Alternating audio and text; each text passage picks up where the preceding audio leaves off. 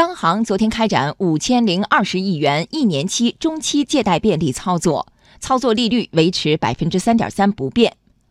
中期借贷便利是央行向市场投放流动性的一种货币政策工具。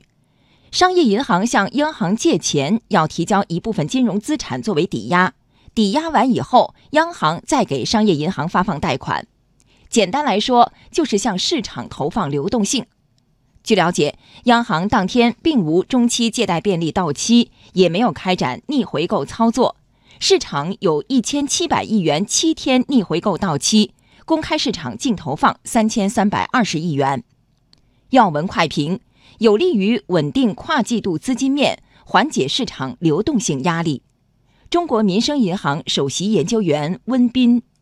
央行去做中期借贷便利，我觉得主要从两个方面，一个呢就是目前呢可能是到了月末这样一个时点，包括一些缴税啊等等一些因素，可能市场流动性短期面临一些压力。那么通过投放这个中期借贷便利啊，可以缓解当前的这个市场流动性状况，确保这个利率水平的一个总体的一个稳定。那么另外一块呢，也是跟上一周呢，央行呢窗口指导也提出呢，对于商业银行新增的贷款部分，包括要新增的这个。呃，对信用债的这个投放部分，按照这个不同信用等级呢，央行会通过这个中期借贷便利的一个支持，来鼓励银行呢加大对实体经济，包括对信用债的一个投放。呃，我想这个呢，呃，有利于缓解当前整个信用状况偏紧的这样一个压力。呃，实际上从今年以来呢，央行还是进一步的进行货币政策工具的一个创新，通过中期借贷便利的一个投放呢，引导和鼓励商业银行进一步的加大对实体经济的信贷的投放。和这个对信用债的这个投资，这样的话是有利于缓解当前实体经济面